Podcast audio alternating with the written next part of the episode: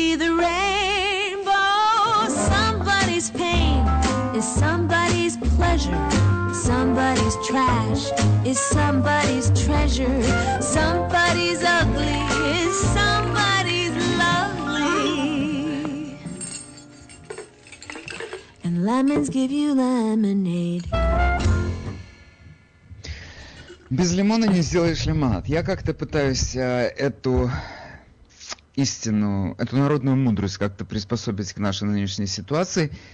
И пока не сообразил, как бы это сделать. Итак, у нас, э, конечно, событие сейчас номер один.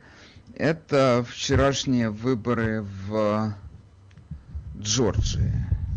Повторные выборы в Сенат. И, судя по всему, демократы их выиграли. Хотя нам говорили, ну, это, это нереально. Но это все-таки республиканский штат. Ну, судите сами. Там есть, э, там республиканский э, республиканская легислатура, большинство людей э, в легислатуре республиканцы, я это имею в виду, губернатор республиканец, что еще может быть, о чем вообще мы, мож- мы можем переживать? Ну, мы начали переживать с того, что Трамп не собрал того количества голосов, которое он хотел собрать. Но сейчас у нас э, выставили свои кандидатуры со стороны демократов два человека, которые не казались такими очень значительными политиками. Мы вообще о них ничего не слышали. Я не уверен, что даже жители Джорджии много о них слышали. И тем не менее, судя по всему, оба победили. Я сейчас смотрю на карту, которая у нас э, последний раз согласовывалась с реальными результатами выборов в 7 часов 16 минут утра. Это вот буквально минуту назад. Значит, за, он, за Джона Ософа проголосовало 2000, д- прошу прощения, 2 миллиона 208 тысяч 717 человек, за республиканца Дэвида Пердью 2 миллиона 192 тысячи 347 человек. То есть там такой разрыв, что, в общем-то, уже признали, что э, республиканец Пердью проиграл. У Ософа 50,19% бюллетеней, у Дэвида Пердью 49,81 сота. Ну, хорошо. Нам говорят о том, что что происходит во второй гонке? Рафаэл Уорнок, местный проповедник, непонятно какой юрисдикции, выиграл у республиканки Келли Лофлор. Он получил 2 миллиона 227 тысяч 296 голосов, это 50,61 сотая процента. Она получила 2 миллиона 173 тысячи 866 голосов. Она собрала 49,39 процента. Подсчитано 99% голосов. Но кого еще не посчитали? Ну, я могу так предположить, что, наверное, в этот 1% и там и там входит какие-то бюллетени, которые могут прийти по почте позже, или, или их еще не раскрыли по каким-то не знаю по каким причинам, потому что, э, согласитесь, все-таки раньше в Джорджии там, по-моему, еще через три дня приносили бюллетени, которые нашли где-то. Сейчас сходу первый день посчитали 99%. В первый день и ночь. Конечно, эта гонка была просто, ну не знаю, голова в голову шли эти наши лошадки, но тем не менее перевес оказался на стороне демократов. Проходили ли сейчас какие-то, там, кого-то на чем-то поймали, мы на каких-то нарушениях, мы с этим не знакомы. Теперь я хочу еще э, напомнить вам вот о чем. У нас э, в этом штате замечательный совершенно секретарь администрации э, Брэд Раффенспергер. Брэд Раффенспергер очень сильно возмущался, что окружной федеральный судья, который, а это именно родная сестра той женщины, которая когда-то избиралась на пост Э, губернатора Джорджии никогда не признала свое поражение и теперь организовала всю кампанию по э, проведению выборов с демократической стороны Стейси Эбрамс. Они отказались э, исключить из списка то ли 4, то ли 5 тысяч, ну давайте увели, округлим по большой цифре, 5 тысяч голосов людей, которые уехали из Джорджии давно, но тем не менее продолжают голосовать, продолжали принимать участие в этих выборах. Она отказалась. Это, конечно, такая скандальная ситуация. Она, судья решила, что это недостаточно. Уехали, но продолжит голосовать, но нету адресов их э, там, где они живут. Ну, неважно. Объяснения, конечно, никакого не было, такого внятного, но ситуация возмутительная. Пять тысяч голосов позволили людям голосовать, хотя не имели на то права. Но речь идет о пяти тысячах голосах. Значит, в случае с э, гонка Ософа и Пердью, там разница у них э, ну, 8-9 тысяч, 8, порядка 17 тысяч голосов. И э, в случае с э, Ворнаком или Флер, там еще больше, там 27, это сейчас 17, ну, где-то там еще больше, 20 с чем-то тысяч голосов. То есть эти 4-5 тысяч, они совершенно никак бы никому не помогли. Мы можем смело говорить. Хотя, конечно, сам факт того, что закон нарушался, нас беспокоит, но тем не менее эти 5 тысяч не спахли бы положение. Ну хорошо, теперь у нас следующий вопрос. Чего нам ждать? Ну, ждать нам нужно следующего. Э, у республиканцев была предпоследняя надежда, это Сенат. Они Сенат потеряли. Значит, теперь э, как будет? Я, может быть, кто-то мне скажет, я тороплюсь, еще все-таки не вполне понятно, что там будет э, в гонке с Ософом и Пердью, там не очень большая разница. Ну, знаете, хорошо. Я готов принять эту критику, если только в последний момент что-то изменится, и мне скажут, ты поторопился, Ермолинец, и я с удовольствием признаю, да, я поторопился. Но пока что, судя по тому, что происходит у нас перед глазами, республиканцы проиграли обе гонки. Теперь, значит, у нас э, в Сенате будет 50 на 50, и в случае любого спорного решения Камала Харрис, которая будет председателем Сената, она будет голосовать со своими и таким образом пишите письма мелким почерком. Республиканская партия становится такой маргинальной партией, и ее роль в политической жизни страны, я боюсь, будет приблизительно такой же, какой она была Э, в первые два года обамовского руководства. Когда, если вы помните, самым большим достижением Обамы является принятие его э, закона о доступном, оказавшемся недоступном медицинском страховании, Обама, принятия Обама Кера, этот закон, который изменил нашу систему здравоохранения. Вы уже сами решаете, к худшему или к лучшему. Но этот закон был такой революционного характера закон. Он был принят одной партией. Второй сказали, знаете что, ребята, подождите за дверью, мы сейчас здесь разберемся, а потом мы вас позовем. Сможете пройти к своим местам и сесть, и сидеть тихо дальше. Что республиканцы и сделали. Потом сколько? 8 лет у нас ушло на то, чтобы разбирать на части, на запчасти этот, этот Обама Кер, но сейчас его начнут собирать обратно. Ждите больших перемен. И все-таки я должен сказать, ну вот Байден нам обещал вернуться к этому закону и улучшить его. Build back better. Это был его такой лозунг. Отстроим заново лучше. Ну как нам отстроить заново Obamacare? Значит, я вам скажу, как его будут отстраивать. Значит, э, субсидируемые, по субсидируемой страховке вы сможете получить еще меньше услуг. Доктор вам еще меньше сможет отпустить этих услуг, потому что цены будут такими, что он просто не выдержит напряжения. И, наверное, для того, чтобы финансировать всех тех, кто подсядет на Obamacare бесплатный или субсидируемый, надо будет туда тоже подбросить немного деньжат, потому что, ну, хоть какие-то услуги надо же, хоть какой-то сервис надо будет отпускать. Там в больницах, например, если люди уже не смогут получить у врача, они же сервис, они пойдут же в больничку. Там кто-то должен за это платить. Что еще нам ждать, э, кроме Обамакера? Я так думаю, что вот если мы сейчас попытаемся спрогнозировать, что у нас произойдет вот на наших глазах вот просто в этом году, ну, может быть, я не знаю, до лета, ну да, может быть и до лета. Я так полагаю, что первое, что нам нужно ждать, это попытка легализации миллионов нелегальных иммигрантов, которые находятся в этой стране.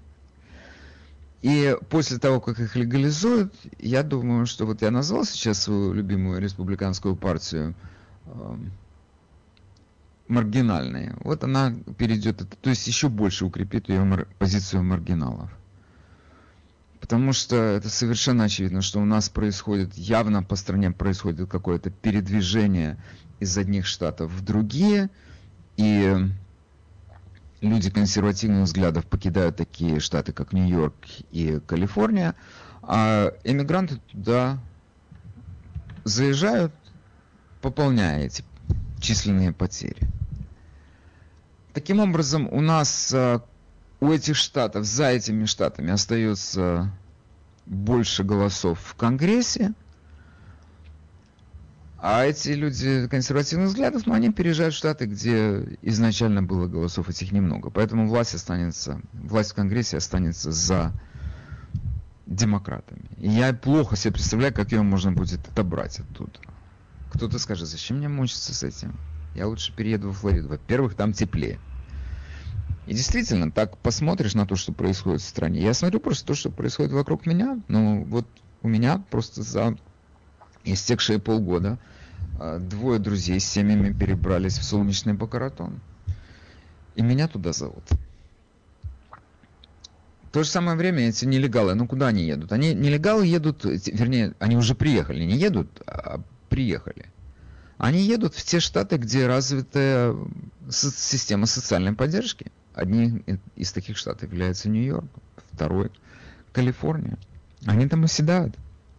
И это велфорные, это становятся велфорные штаты. Люди с деньгами отсюда уезжают. Но я должен сказать, что когда мы говорим отсюда люди с деньгами уезжают, я все-таки стараюсь как-то э, не сильно пугать остающихся со своим реал-эстейтом. И я должен сказать, что э, богатые сюда приезжают тоже, по-прежнему приезжают. То есть эта ситуация все-таки еще как-то ее рано называть, такой совершенно безнадежной. Я вам могу привести хороший пример – есть э, такая замечательная э, манекенщица, ее зва, зовут Жизель Буншин. Жизель, недавно я читаю в Нью-Йорк Пост сообщение о том, что она продала свой, э, она со своим э, молодым, со своим мужем, каким-то знаменитым футболистом, она, значит, э, а, Том Брейди, вот у меня передо мной просто это в, real, э, в секции Real Estate York Post сообщение. Том Брэди и Жизел Буншин а, продали свой нью-йоркский апартамент за 37 миллионов долларов и переехали в Майами. Ну вот это просто вот типичная ситуация. Они устали от Нью-Йорка, они решили переехать в Майами. Ну так начинаешь считать дальше эту заметку, и ты думаешь, ну хорошо, кто-то же купил этот дом за 37 миллионов. То есть это если одни богатые уехали, то другие богатые приехали. Поэтому как бы это не то, что они здесь все бросили и там пепелище оставили и уехали отсюда, и некому будут налоги платить. Тот человек, который купил у них эту квартиру, он, наверное, будет платить налоги. То есть не наверное, а сто процентов будет платить налоги, правда? Поэтому как-то рановато еще переживать за то, что в городе никого не останется из богатых людей. Хотя у нас постоянно звучит эта тема. Богатые отсюда уезжают. Кто будет платить? Ну, кто-то будет платить. Еще читаю какие-то, а, какой-то Джессика, а вот Сара Джессика Паркер и Мэтью Бродрик тоже продали свой нью-йоркский таунхаус за 15 миллионов. Сильвестр Сталлон купил в Палм-Биче особняк за 35 миллионов. То есть, ну хорошо, вроде бы есть действительно такое э, движение, мы можем проследить из Нью-Йорка в сторону Флориды. Да, но тем не менее же кто-то здесь покупает, они продают, они не то что бросаются, они продают. И стало быть, есть все-таки надежда на то, что здесь не останется город с одними велфорщиками. Но вопрос в том, а как вы себя здесь чувствуете? Как вам здесь? Понятно, что для того, чтобы содержать всех этих людей, которые будут легализованы не сегодня, а завтра. Нужны деньги. Эти люди тут же перейдут в категорию. Вчера они пытались как-то по 15, по 20 долларов в час работать где-то на черной работе. Если они сейчас пристроят сюда своих родственников и сами мог, смогут получать велфер, зачем им уродоваться? Вы бы стали уродоваться на их месте? Я не уверен. Или если бы вы сюда приехали, вы бы как э, детей своих взяли бы с собой кирпичи таскать, или все-таки попытались их устроить в калыч? Если вы устроите их в калыч, кто будет платить за этот калыч? Ну, я вам скажу, кто. Будут доить тех, которые остались. Такие дела. Итак, вопрос к вам. Меня интересует, э, каким вы видите дальнейшую жизнь нашей страны, если видите. Все, э, ну, все, хотел сказать, все три нет. Все две ветви власти а, принадлежат сейчас а, демократам. Байден президент, пока президент элект, я сомневаюсь, что эта ситуация поменяется. И э, Конгресс явно перешел к демократам. Такие дела. У нас остался Верховный суд. Есть ли какая-то надежда на то, что э, Верховный суд останется в своем нынешнем составе? Э, ответ такой, я не знаю. Все возможно, все возможно. Доброе утро, вы в эфире. Здравствуйте. Доброе Здравствуйте. утро. Я хотела, значит, сказать, ну, понятное дело, что я, я жила сама в Нью-Йорке, и дочка, дочка у меня, э, ну, как бы живет в Нью-Йорке с семьей. Э, как Они бы это все... что означает? Как ну, бы живет? как бы, потому что... Да, нет, она живет в Нью-Йорке, но с э, апреля месяца они живут в апстейте Нью-Йорке. А. Нью-Йорка. Вот. И все их друзья, абсолютно, практически все, все, кто побогаче, купили дома, кто э, победнее э, все лето снима, и осень, э, и весну снимали дома, а многие как-то, в общем, прощаются со своими квартирами или э, личными квартирами, или, или ну, домов там мало у кого, но, короче говоря, они все перебрались э, кто куда, но, в общем, там у них целая коммуна уже в апстейте Нью-Йорке, Нью-Йорка. Вот. Все они, э, почти практически все они, ну, как бы демократы, ну, моя там дочка, семья моей дочери, они там не, не трое детей, им не до того, они не голосуют, ничего, но в душе они демократы, правда? Немножко я как-то так стараюсь немного приоткрывать глаза. Я им давно говорила, что по 100 человек в день уезжают. Они как-то так э, зло довольно реагировали, но сейчас они как говорится, кулак стукнул в нос уже. Ну, я не знаю, какие выводы все эти люди делают. Вот, но они все, они все э, э, смотались оттуда. И, и понятное дело, кто будет э, кормить Нью-Йорк и кормить этих нелегалов и, и прочее, и прочее. Потому что, понятное дело, откуда они будут требовать деньги. Вот. И более того, вот я, вы же тоже из Нью-Йорка, Вадим, Мне моя знакомая сказала, что какие-то прививки теперь странные, они делают как бы половину половину порции прививочной они предлагают. Слушайте, вы знаете, э, вы должны остановиться, потому что сейчас вы глупости говорите. Ну хорошо, ага. вы еще раз ну, поговорите ну, хорошо, с этой женщиной и поточнее. Это. точно, вы больше не будете на эту тему. А, доброе утро, мы вас слушаем. Говорите, Алло, доброе утро. Ну, раз в Америке большинство демократов, значит, мы тоже должны теперь, э, люди, которые э, зарабатывают своим трудом деньги, теперь нужно нам всем начать заниматься тем же самым, что, что зарабатывать свои деньги демократическим путем, то есть устраивать всякие фонды, проекты, например, вот и все. И поэтому работать-то зачем? Нужно зарабатывать деньги так же, как зарабатывают их демократы. То есть кого-нибудь от чего-нибудь спасать. Вот как в Советском Союзе был Советский Союз, НАТО меня никогда не ходила на выборы, потому что выборы ходить бесполезно. Здесь тоже ходить на выборы бесполезно. И я раньше думал, что... Нет, я с вами не согласен, что здесь ходить на выборы бесполезно, потому что для меня теперь главная козырная карта а, когда мы говорим о том, что когда вы говорите о том, что выборы, на выборы ходить полезно, вот это Николь Малиатакис, это наша представительница от Бруклина, от Статен-Айленда.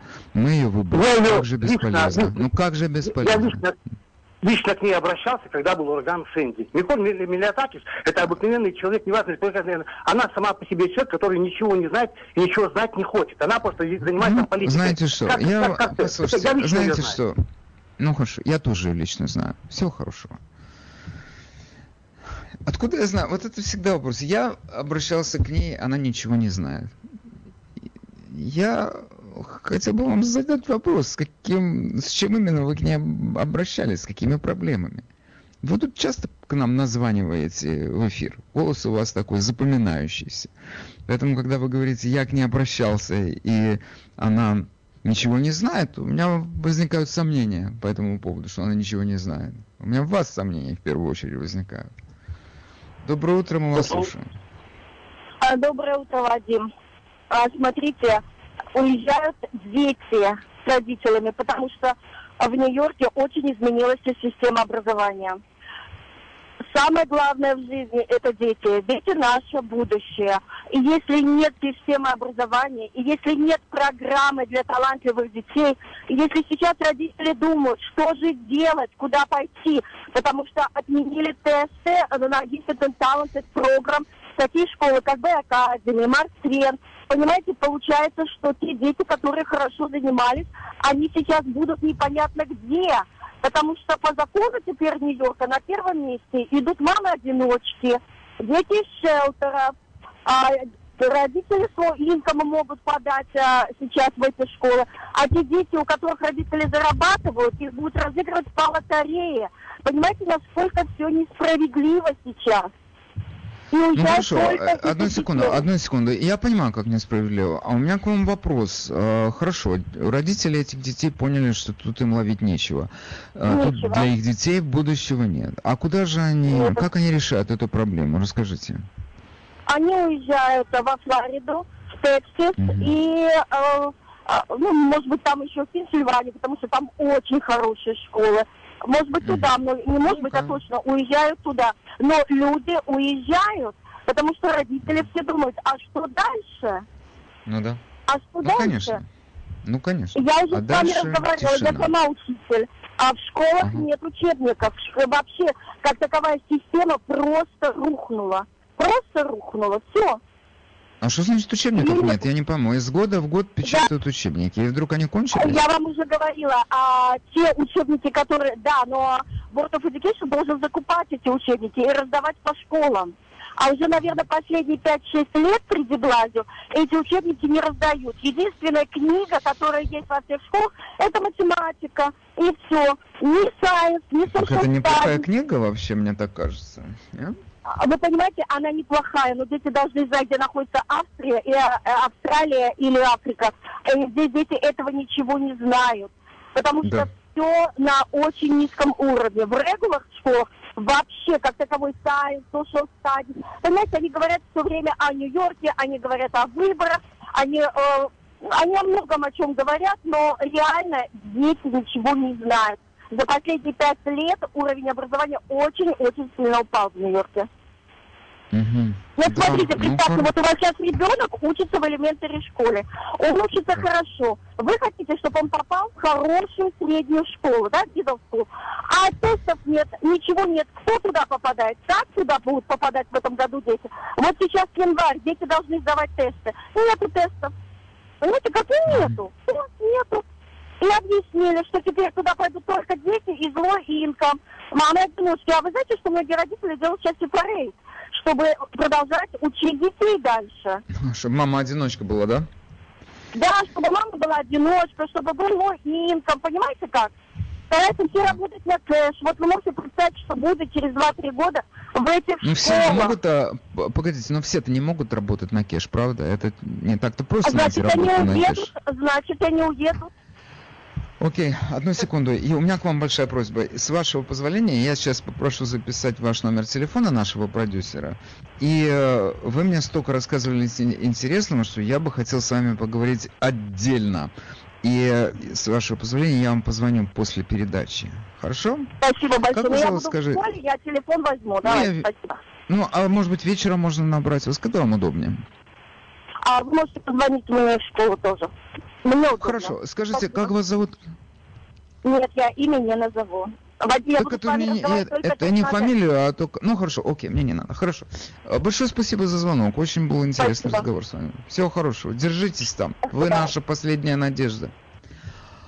Да, это печальная, конечно, картина с этим выравниванием возможностей. Вот я еще раз говорю, у нас когда тут э, говорят о том, что социализм это как это вот экономический такой строй, когда э, средства производства принадлежат либо частному лицу, либо правительству, или чаще у нас говорят государству. Но это не только экономические такие факторы определяют, что такое социализм. Один из, одна из примет социализма – это выравнивание человеческих возможностей, сведение всех приблизительно к одному уровню – к созданию такой серой, единой серой массы. Причем она, если нормальное общество, как мне кажется, оно стремится развивать лучшее в своих детях, то наше общество сейчас, или любое социалистическое общество, оно старается задавить это лучше и свести всех, то есть не поднять снизу вверх, а опустить сверху вниз наших детей. Ну, я не знаю. И у нас есть, э, среди моих слушателей есть демократы. Ну, хорошо, ребята, а как вы это воспринимаете? Если у вас талантливый ребенок, но он не может попасть в школу для одаренных детей, потому что такой школы больше нет. Если вы хотите, у этого перед этим ребенком, я не знаю, какие-то невероятные совершенно перспективы открываются, в какой-то сфере удивительно. Ему говорят, нет, паренечек, тут у нас есть сейчас одна мамаша-одиночка со своим сыночком, вот мы его возьмем, потому что у тебя дома все хорошо, у этого плохо, мы должны этому помочь. И с одной стороны, как бы понятно это желание помочь бедному, но зачем уничтожать при этом человека из благополучной семьи? Зачем его лишать будущего? Мы же таким образом все общество лишаем будущего. Ой, доброе утро, мы вас слушаем. Доброе утро. Я хотел ответить на ваш вопрос по поводу Давай. того, что одни богатые продают, другие богатые покупают и должны платить деньги. Э, по личному примеру, мои дети в прошлом году продали квартиру в Бруклин Хайтс купила пара из Китая. Э, буквально месяц назад их друзья продали квартиру на Вест 58 в Манхэттене. Купили китайцы. Значит, там очень много богатых людей, как вы знаете. Дело все в том, что те богатые китайцы, которые покупают, они платят здесь real estate таксы. Но они здесь не работают поэтому они не платят state таксы и local таксы. Ага. Uh, real estate таксы это лишь малая доля того, что платят uh, здешние нью-йоркцы, которые здесь работают. А если Бунхен, которая уехала во Флориду, жила в Нью-Йорке, можете себе представить, какие сотни тысяч она платила в виде local taxes и state taxes. Да. Так вот, real estate таксы-то останутся. Их будут платить да. теперь китайцы или люди, шейхи из Арабских Эмиратов. Но local таксы и state таксы Нью-Йорк недополучит. Поэтому, да. конечно, Вы в глубокой, глубокой яме. Вы абсолютно, я вам, во-первых, я вам признателен за то, что вы сказали слово яма, а не то другое слово, которое мы сейчас все здесь ожидали услышать. Спасибо вам, вы настоя... по-настоящему культурный человек. Теперь я а, хочу сказать, что вот то, что вы сейчас описали, это происходит, между прочим, не только в Нью-Йорке, это происходит в Калифорнии, где приезжают люди из Китая и из Эмиратов с денежками, они покупают жилье, но они там не работают. То есть это а, это, это такое стало таким у нас, кстати, это же самое происходит и во Флориде, только там, знаете, с одним небольшим, э, с небольшой разницей. Дело в том, что там штат и не ждет от них этих налогов, там, его, там этого нету.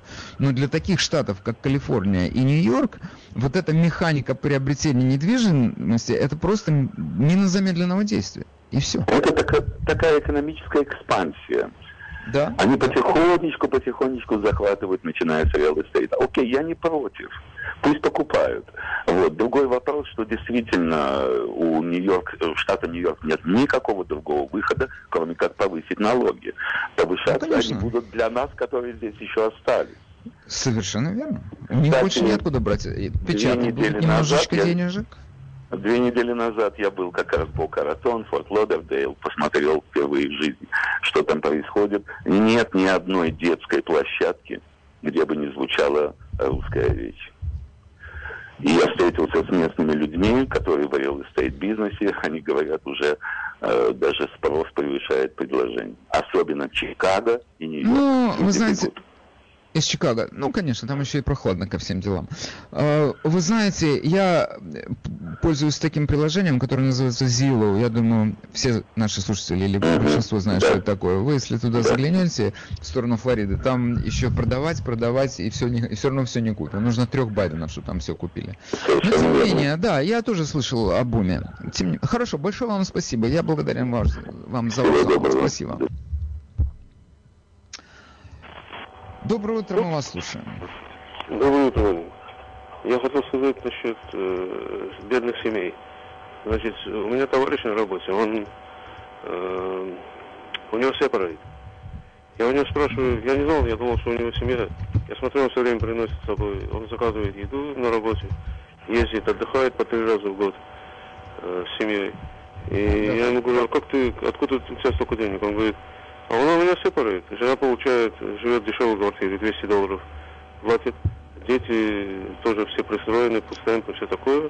А я, говорит, работаю, мы гуляем, ездим, отдыхаем. Мерзавец, мерзавец, мерзавец, а, потому что ну, пользуется тем, что это страна такая. Мерзавец, это, просто мерзавец. Просто мерзавец. И все, кто так делает, мерзавцы. Мерзавцы обманывают страну, которая их приютила. Это совершенно возмутительно. Возмутительно. К сожалению, такое у нас есть в нашей высокообразованной общине тоже. Ну, в эфире мы вас слушаем. Алло. Да. Алло. Здравствуйте. Я хотел бы вот что отпарировать вот этим двум последним людям, которые говорили, что система образования плохая, и estate здесь тоже плохой, и все, короче говоря, они не говорили, что real estate плохой, этого не нет, было нет. сказано. Ну, они, они, это хочу, ну, окей. Значит, я хочу напомнить вот этой женщине, которая преподаватель. Подавляющее большинство лауреатов Нобелевской премии это американцы. Почему? Потому что здесь плохое образование. Советском... Нет, погодите, вы ничего не поняли. Одну секунду. Вы ничего не поняли. Вы абсолютно ничего не поняли. Эта женщина не сказала, что у нас всегда было плохое образование. Она сказала, что в Нью-Йорке последние пять лет ухудшилось качество образования. Вот о чем она говорила. Это абсолютно... Это ее точка. Подождите, а, Вадим. Нет, послушайте, это ваш э, довод, что где у нас много э, лауреатов э, Нобелевской премии, говорит о том, что у нас прекрасное образование. Я вам говорю, это не довод, он абсолютно неприемлем, абсолютно. Если вы возьмете у нас, например, школу, там, допустим, Стайвесон, она может быть не самая лучшая, но она самая знаменитая из этих школ. Она может быть первая, потому что появилась, и для одаренных детей. И у них там, ты как посмотришь, там у них и лауреаты Нобелевской премии, и выдающиеся члены правительства, и законодатели, и юристы, и телеперсонажи, и артисты. Но это все в прошедшем времени, этого больше нет. Поэтому, когда вы говорите, что раньше было, и это означает, что у нас сейчас образование хорошее, то это вы, я извиняюсь, это вы яблоки с апельсинами сравниваете. Это вы не о том говорите. Да, у нас было прекрасное школьное образование в этих школах, а сейчас его нет. Вот о чем говорила эта женщина. Доброе утро, мы вас слушаем. Доброе утро. Я хочу рассказать о себе, о своей, о своей Одну минуту. Одну минуту да? даю. Пошел. Поехали. Хорошо. Значит, когда ребенок хочет, он достигнет всего. У меня дочка, когда то это самое, в старших классах балдела, в школу не ходила, потом взяла дом, кончила один колледж, кончила второй колледж, кончила НВЮ, и сейчас работает психологом, начала работать. Поэтому если ребенок хочет, то не в зависимости ни от какой семье ты будешь жить, все получится, надо только стараться. А говорить о том, что у нас образование плохое в городе Нью-Йорке, ну я могу сказать, вот вам мой пример, что образование хорошее. Стоит надо учиться. Как говорил дедушка Ленин, учиться, учиться, еще раз учиться. Хорошо, большое вам спасибо за участие в передаче. Это было очень интересно. Вы правильно говорите, что если ребенок хочет учиться, он учится. Но бывают разные педагоги. Есть педагоги, которые поднимают э, детей хороших до уровня гениев, а есть у которых ничего не получается. И потом у нас как бы общая ориентация школ сейчас нацелена, взят курс именно на тех, которые не хотят учиться.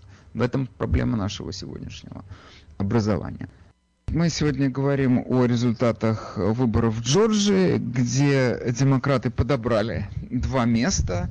Не уверен, что эта ситуация изменится в пользу республиканцев. И в связи с этим я как бы прощаюсь с целой эпохой в истории нашей страны, потому что теперь многое, многое будет по-другому. И это коснется всех сфер жизни, абсолютно всех. И школы, и э, ситуации у нас на рабочих местах, и э, экономики страны, это все э, скажется, причем скажется так, в виде значительных перемен. Если хотелось бы узнать, конечно, и ваше мнение, что вы думаете по этому поводу, какие вы сами видите возможные изменения, если вы их видите, потому что я вполне допускаю, что кто-то скажет, ну, знаете, Обаму пережили и Байдена переживем. Хорошо, теперь послушаем вас. Доброе утро, вы в эфире. Большое спасибо вам. Что должен сказать, что нас ждет хорошее будущее. Почему? Я говорил вчера и сегодня вам повторю, что все большие подъемы экономики, три, первый 1962 1969 это сделал демократ Кеннеди и Линдон Джонсон – Второй подъем экономики был при Клинтоне. Это с 1993 по 2000. Он даже захватил больше, потому что пару один год было при, Трамп, э, при Буше было тоже хорошо. И третий подъем экономики это уже был при Обаме. Хоть вы и говорите, но вы посмотрите на интернете данные и увидите, что подъем экономики после кризиса 2009-2008 года, в 2009 году Обама поднял страну. Что будет сейчас? Сейчас, конечно, вы посмотрите, что построил Трамп за 4 года. Ничего. В это время, когда Китай, который мы говорим, он построил две дороги, которые дают энергию. Он построил скоростные железные дороги. Мы же ничего не построили. В 2020, 2019 году не было а, кондоминия. Но мы же сделали самый большой дефицит. Один триллион долларов за один год. И вот что нас ждет. Нас ждет хорошее – это все, все вы правильно сказали, и школы, и другие, все поднимется, все будет у нас на подъеме. И я слава Богу, говорил. что так случилось. Я этого не говорил. Вы говорите, я этого не говорил. Хорошо, большое вам спасибо за звонок. Очень было интересно. Вы сказали, что Обама загубил страну, а он же ее поднял с экономики. Это же вы Окей, окей, я вас, окей, большое спасибо. Вы уже повторяетесь, мы это запомнили. Большое спасибо вам. Всего да, хорошего. Доброе утро, мы вас слушаем. Вы знаете, у меня вот такая просьба, что вот этот молодой человек, чтобы он... Преклонных лет. Этот молодой человек преклонных лет? Вы полагаете, да? Но ему нельзя давать микрофон. Он, он, он просто малохольный. то, что он Ну, я говорит, согласен, он с одной стороны, но с другой стороны, он если бы не он, так и вы бы никогда не позвонили, правда? А теперь и вы выступаете. Да это понятно, что он малохольный, но всем надо говорить, мне сказали. Все должны высказываться. Пусть он выскажется. Большое вам спасибо за звонок. Еще хотите что-то добавить или нет? Нет, не хотите. Ну ладно. А, Доброе утро, мы вас слушаем. Доброе утро. Меня зовут Алексей. Вы знаете, мне кажется, все-таки Соединенные Штаты отвергли Дональда Трампа. И вот эта полоса продолжается. Вот с Джорджией то, что произошло, его предупреждали. Ну хорошо, одну не секунду, ехал. одну секунду. У меня к вам вопрос. У меня к вам вопрос. Значит, вы говорите, когда Соединенные Штаты, вы имеете в виду всю страну или нет? Нет, конечно, но Ну, больше половины. тогда одну, что одну секунду, ну, так, одну что- секунду, одну секунду, одну секунду. Так Да. вы так и говорите, не Соединенные Штаты отвергли Дональда Трампа, а половина страны отвергла До- Дональда Трампа, потому что половина все-таки последствия считает его видим. хорошим президентом, правда? Это очень разные картины, две, когда вся страна отвергает и когда только половина страны. Это маленькое уточнение, но важное. Надо правильно формулировать свои мысли. Но я вам скажу, это требует тренировки. Вам нужно звонить на это радио почаще, и я буду корректировать ваши выступления. У меня у самого не всегда получается, но я всю жизнь стремлюсь к этому говорить точно. Я повторяю, это сложно, и у меня не всегда получается, но я работаю над этим. И вы должны над этим работать. Вы не можете сказать, что вся страна отвергла Дональда Трампа. Это неправда, это просто глупость. А полстраны, да, полстраны отвергли. С этим я согласен. Да. Доброе утро, мы вас слушаем. Э, Доброе утро, Вадим. Вы сказали, что нас ждет. Я вот что хочу вам сказать, что очевидно будут нападки на американское здравоохранение. Это американское здравоохранение, это фактически картель, из которых входят и врачи, и медицинские школы, и производители медицинского оборудования, и госпиталя, и, конечно же, большая фарма, производители фармацевтических. Этот картель держит за горло все Соединенные Штаты. При попустительстве правительств и общества за последние 60-50 лет он отрезает себе слишком большую долю американского пирога и губит всю остальную американскую экономику. Если им удастся, я не знаю, как там прошли выборы в Джорджии, и они возьмут контроль над Сенатом, то есть они два года смогут проводить любую политику, том числе очень радикальную, понимаете? Там есть какая-то компания молодых девушек, не знаю, их называют эскадрон какой-то там и так далее. Вот они могут продвигать такие радикальные идеи, что первой жертвой будет американское здравоохранение. Я не говорю, что оно не заслуживает, что его не реформировали. Это картель. Это картель, который сильнее, Ну, это уже пять раз повторили, я запомнил. Нет, я говорю, У меня к вам такой вопрос. Одну секунду. сильнее, Одну секунду. Я вас понял, остановитесь. У меня... Одну секунду, вы остановитесь. Вы как считаете, э, этот картель, они деньги демократам дают на выбор или нет? Они дают демократам для того, чтобы они не сильно его реформировали. Понимаете, просто если А чего же вы ждете? Чего же вы Я- ждете от я демократов, которые жду, все я в просто, говорю, я просто говорю, что сдерживает американскую экономику. Мы сейчас в упадке. Китай 70% Как это? занимает... Одну секунду. А как, а как наша медицина, этот картель, как вы его назвали, как они сдерживают экономику? Объясните мне, я, я сейчас не понял связи. почему. Я вам скажу грубо. Он жрет слишком много. У кого он жрет? слишком... У, У кого всего жрет? американского общества, у всего. Понимаете, вместо того, чтобы деньги шли на Нет, я инновации... этого не понимаю. Не, ну вы давайте Я этого не. Я вот сколько смотрю на... Я не могу с этим согласиться, потому что я не понимаю вашей логики. Они зарабатывают деньги, как зарабатывает любое коммерческое предприятие Ну, деньги. понимаю, Что значит но они жрет? Вы то же самое можете сказать, что жрет очень много у нас э, та индустрия, которая делает компьютеры. Вы можете сказать про них, они жрут много. Сколько стоит этот компьютер сделать в Китае? Его там дети лепят. Наверное, стоит 20 долларов, а его продают за тысячу долларов. Ну, можно сказать, они много жрут. Вы знаете, если это частное э, предприятие, то сколько бы они ни зарабатывали, это не ваша забота. Они платят с этого налоги. И наша и фармацевтическая индустрия, и наши врачи, они сколько бы ни заработали, они платят налоги. Другое дело, я могу с вами частично согласиться, что это очень тяжелое бремя на нашем правительстве, которое оплачивает страховку для миллионов людей, которые сами не могут ее оплатить. Но они платят, э, слушайте, ну, вот это действительно как-то лежит грузом на нашем правительстве, на наших бюджетах. Но вы считаете, что это связано как-то с деятельностью эм, нашего здравоохранения? Или связано как-то с деятельностью наших страховых компаний? Ну, я не уверен, что вы что-то можете изменить. Этот, э, эти, э, это социалистическое крыло демократической партии, что они способны что-то изменить. Они все находятся на э, содержании и фармацевтических компаний, и медицинских корпораций, лечебных, и страховых компаний. Они им заносят туда миллионы, миллионы. И вы считаете, что они что-то изменят? Это я не знаю, каким нужно быть наивным человеком. Они могут изменить для нас что-то. Причем, если человек работает, то вы можете ни одной секунды не сомневаться в том, что вы будете платить больше. И к вам еще пристроят туда сейчас людей, которых легализуют, здесь их тоже пристроят к этой системе, чтобы они могли получать бесплатное или субсидируемое медицинское обслуживание. Но никогда в жизни наше правительство не тронет эти компании. Никогда, потому что они их содержат. Они у них на зарплате.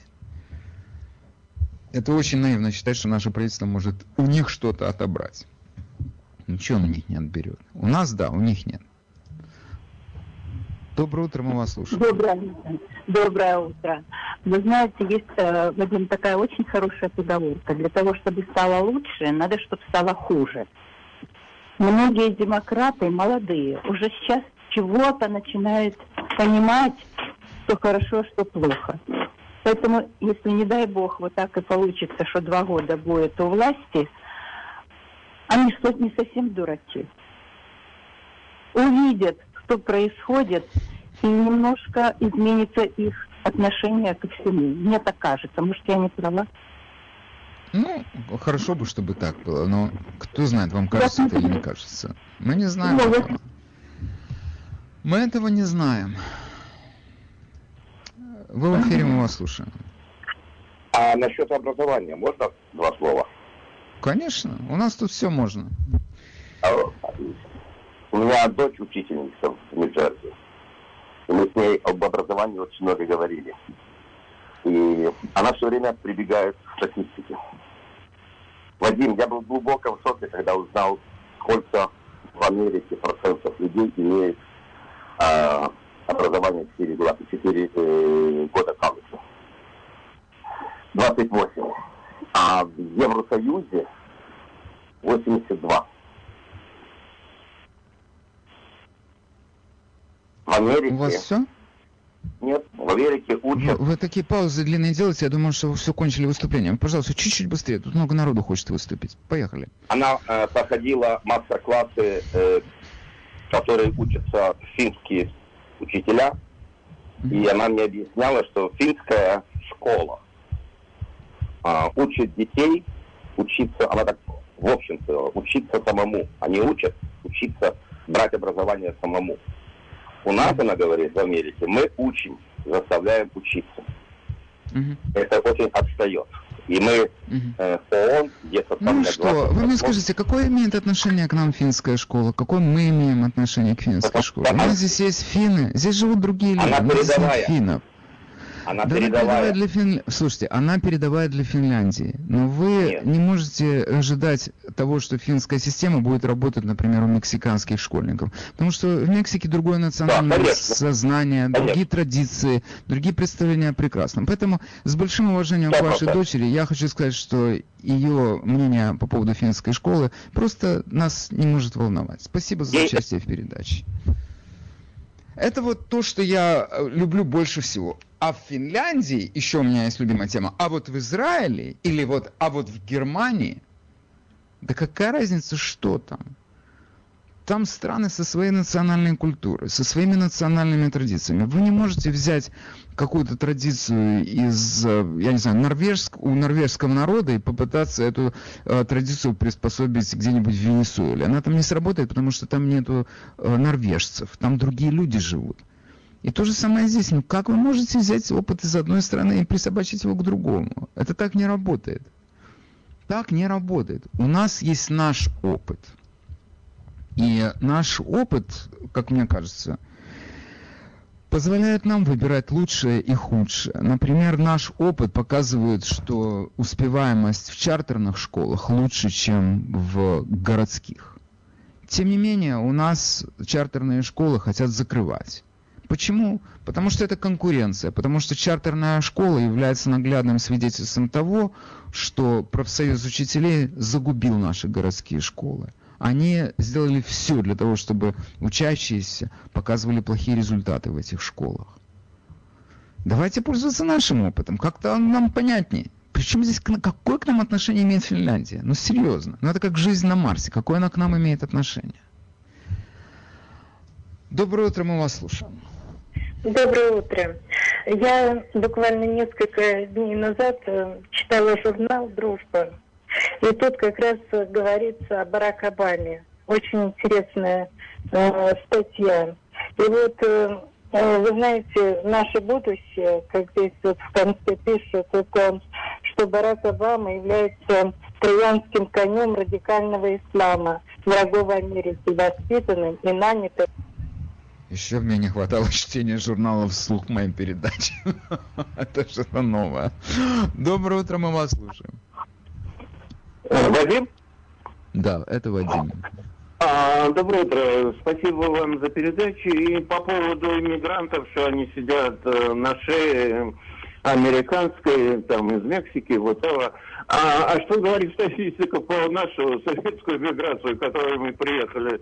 Мы тоже сидим что на американской шее, даим или что там статистика? Послушайте, одну секунду. Вы понимаете, вы так ставите вопрос, что мне немножко его надо откорректировать, потому что вы имеете в виду, что я говорю, что иммигранты сидят на шее, или как? Ну, я, я понял, я что этого, вы отвечали, это... что они, да. они сядут э, на шею там, Смотрите, бюджету. Окей. Одну секунду, одну секунду. Я, я не спорю с вами, что... я не спорю с вами. Я только у меня к вам... просто... У меня к вам одна просьба. У меня к вам просьба, остановитесь. Я уже подготовился. Я же тут готовлюсь каждый день, поэтому я вам сразу отвечу. Мне надо к этому готовиться. Вы меня не поняли. Я так предполагаю, что если вы не поняли, образованный, культурный человек, то, наверное, масса других людей тоже не поняла. Поэтому я должен это объяснить еще раз. Слушайте внимательно.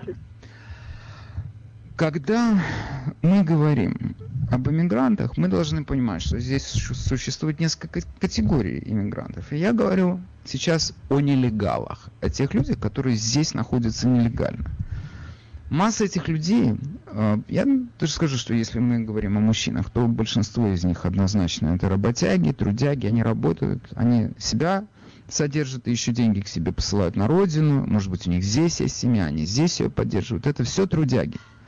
Но они сейчас находятся на нелегальном положении. Как только вы их легализуете, вас, даже при том, что они смогут работать, тут есть вопрос, они смогут или нет. Потому что как только они будут легализованы, их работодатели могут потерять к ним интерес. Потому что надо будет платить уже по полной программе как всякому американцу, и это значительно э, делает дороже рабочую силу. Поэтому мы не знаем, они останутся работать или не останутся работать. Ну, допустим, они останутся работать, допустим. Но у нас возникнет два абсолютно неизбежных расхода на этих людей, даже с учетом того, что они будут работать. Поскольку это люди без образования и, как правило, без хорошего знания английского языка, эти люди будут работать на самых низкооплачиваемых работах. Если они будут работать на самых низкооплачиваемых работах, это означает, что вот эти два расхода, о которых я вам говорю, это нам придется с вами за них платить. Речь идет о субсидируемом медицинском обслуживании для этих людей, они же должны будут получить медицинскую страховку, будучи легальными жителями этой страны. И их дети, будучи детьми из бедных семей, должны будут получить бесплатное образование. То есть Маша из э, русской семьи, у которой родители работают, она заплатит 50 тысяч долларов за свой колледж в год. А Ваня из мексиканской семьи, у которой родители только едва и кое-как устроились, ему заплатит Маша и ее родители за образование. Вот о чем я говорю. Я не говорю обо всех иммигрантах. Все иммигранты разные. И мы разные, и мексиканцы разные, все разные. Я говорю о том, что когда легализуют нелегалов, неважно из какой они страны, в том числе из республик бывшего Советского Союза, это люди низкооплачиваемые, и поэтому нам будет дорого стоить их содержать. Вот о чем я говорю. Ну, я не знаю, если еще раз нужно объяснить, вы мне только просигналите, и я объясню еще раз. У меня есть время. Как-то сегодня общее такое а настроение у всех было говорить э, о школе, как я понял. Основная масса людей переживает за школу. Да, школа у нас будет другой. И э, я, дело не только в том, что у нас будет э, меньше математики и физики с химией для детей, которые показывают в этих сферах высокие результаты.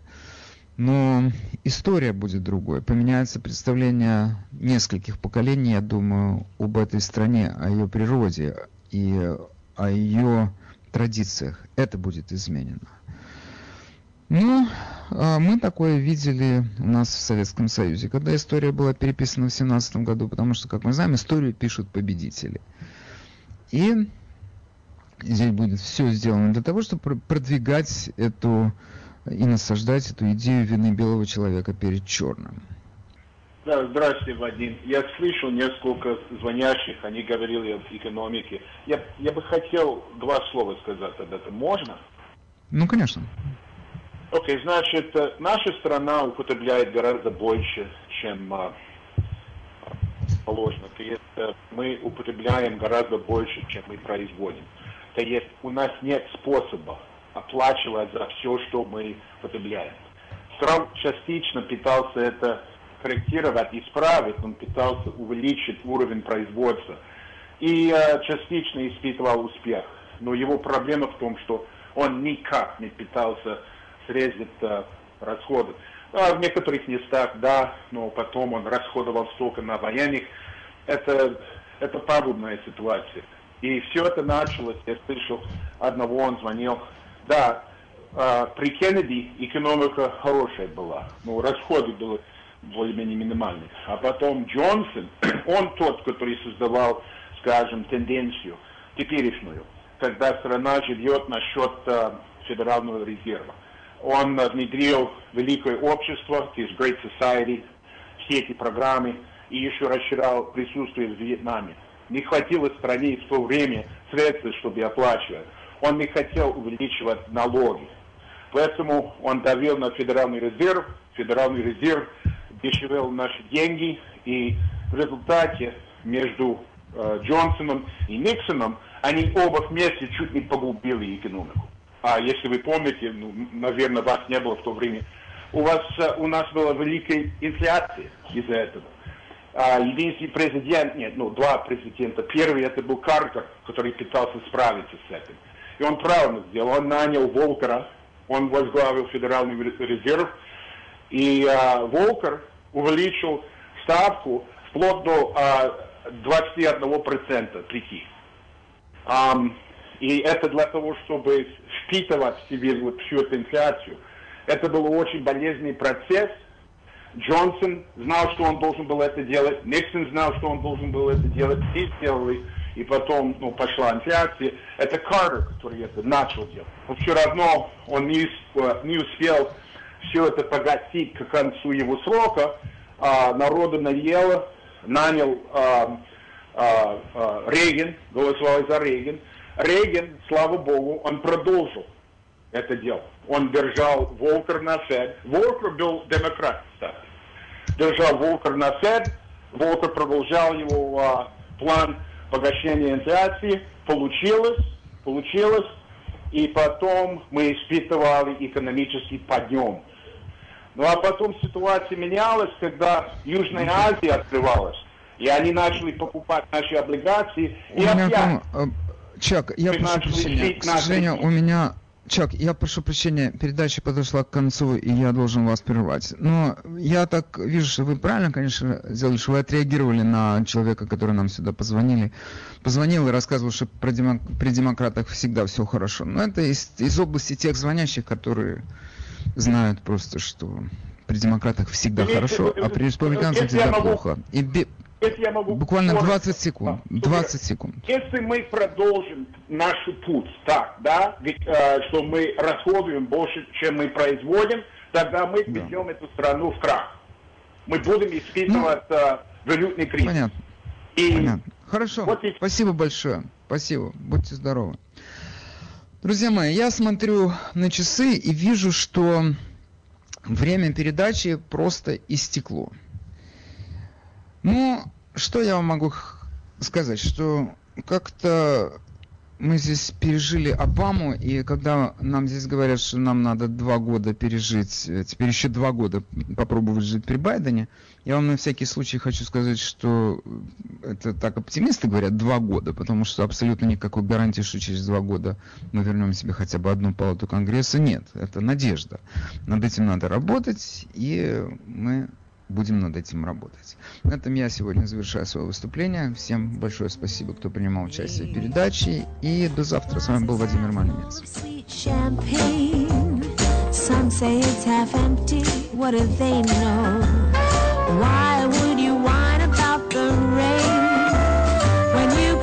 Yourself inside a rainbow? Without the climb, you don't get the view. Without the crime, won't have a clue. There is no rhapsody without the blue, and lemons give you lemonade.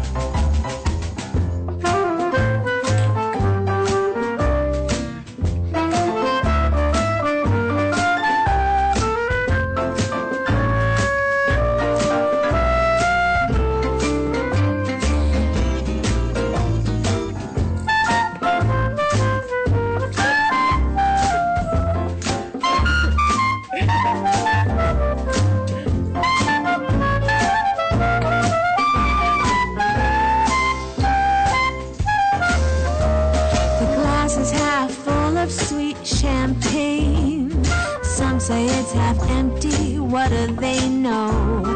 If you keep whining about the rain, how you ever gonna see the rainbow? Somebody's pain is somebody's pleasure. Somebody's trash is somebody's treasure. Somebody's